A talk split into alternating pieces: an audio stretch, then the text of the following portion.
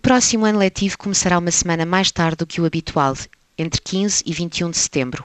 O barulho fez-se entre os partidos da oposição, que pedem esclarecimentos ao ministro Nuno Crato, e os desabafos nas redes sociais dos pais, que trabalham e se esforçam todos os anos para encontrar soluções para ocupar adequadamente o tempo dos seus filhos.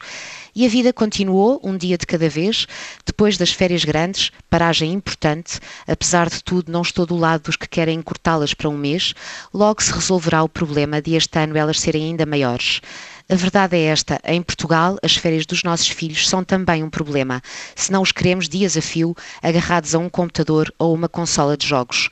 Todos os anos fazemos magia para resolver os meses de verão e ainda o Natal, o Carnaval e a Páscoa, sem conseguir tantas vezes sossegar a culpa de não estarmos a ser os melhores pais e grandes profissionais.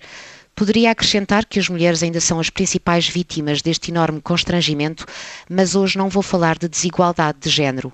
Portugal vive de forma mais intensa o drama europeu do envelhecimento da população. Um país pequeno e uma economia frágil onde nascem cada vez menos crianças. Este fenómeno é um dos problemas mais graves da nossa economia é óbvio que um país de velhos não tem futuro. Por isso é urgente um rumo, uma estratégia de longo prazo. É preciso planear o futuro. Alguém que pense neste problema social e económico, à margem da vertigem dos dias, do déficit e da dívida, e defina políticas públicas que estimulem os nascimentos em Portugal. Os governos não estão a conseguir dar resposta a este problema. Estão demasiado presos à gestão do dia a dia.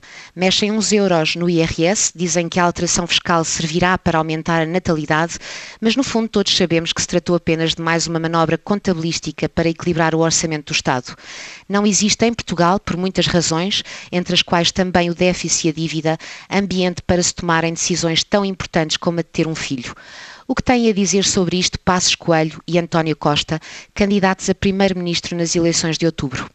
As dificuldades existem, a falta de dinheiro do país é sem dúvida uma limitação, mas Portugal não pode parar à espera de cair de velho, porque não é assim como está, com taxas de crescimento modestas, sem que nada se faça, que nascerão mais bebés.